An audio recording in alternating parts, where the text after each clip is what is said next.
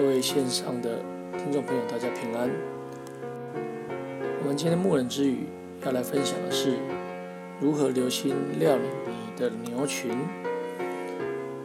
儿女是神交付给我们的产业，我们岂能够不尽心去管理呢？因此，在以西结书里面这样谈到：失丧的要来寻找。瘦弱的要来养肥，受伤的要来缠裹，有病的要来医治，殷勤并踏实的来牧养主的羊群，主要殷勤工作，并能蒙神看顾赐福。你要详细知道你羊群的景况，留心料理你的牛牛群。这记载在箴言的二十七章二十三节的里面。牛群在不同的翻译版本里面可以翻译成为兽群，也就是一群野兽的一个意思。那这个含义啊，非常的一个深长。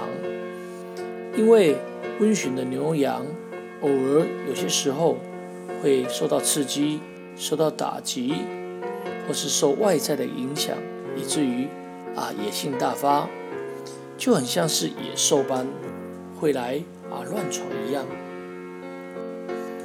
儿女如果进入了啊青少年时期，荷尔蒙的一个啊问题，有些时候也会让孩子这样子乱跑乱冲，叫身为牧牧人的父母非常的辛苦。因此，父母需要劳神费力的来帮助他，才能够像羊群牛群一样，让他回到这个牛圈里面而安静下来。事实上，虽然我们都已经受洗归入基督了，我们的原罪跟本罪被洗去，但是受着情欲的影响，很有可能还会犯本身的一个罪。那当子女因为行为不当受指责而失去面子，甚至被人冤枉，那他会非常的气愤，受人的引诱。而没有办法来自主的时候，甚至被人羞辱，想要讨回公道。那在这个过程里面，不管是我们的小孩子、成人都有可能会失控，更何况是我们的孩子，都可能因为一时的一个啊激动，而来产生情绪，甚至来暴走。那这时候唯有详细的来了解。唯有留心的来料理，而这留心的料理，就是好好的来处理它，让它能够进入到一种平静安稳的状态。如果这时候没有小心来料理的时候，很有可能这子女就会变本加厉的败坏下去。加拉太书六章一节这样谈到：若人偶然被过犯所胜。就当用温柔的心把他们挽回回来。如果用这个角度把它放在儿女的身上的时候，有些时候我们会用着非常气愤、非常高标的态度来对待我们的孩子。但是圣经里面这里谈到温柔的心把他们挽回回来，温柔也是圣灵结的果子。所以这时候的我们要耐心。并且迫切的祈求无所不能的真神，所以这就是留心料理的一个秘诀。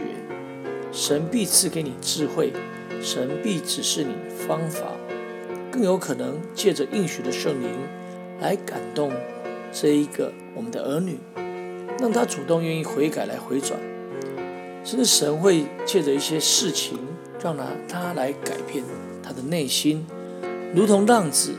在这个环境里面，因为啊环境让他产生一种饥饿，所以他才来回转，他才来醒悟。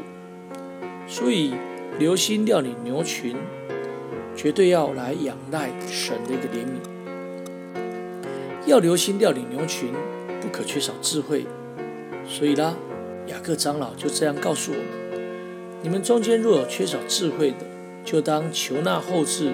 众人也不斥责人的神，主必赐给他。主被赐给他智慧，让我们能够来留心，也就是能够用心并仔细的料理你的牛群，也就是我们的儿女。感谢神，今天的分享就到这里。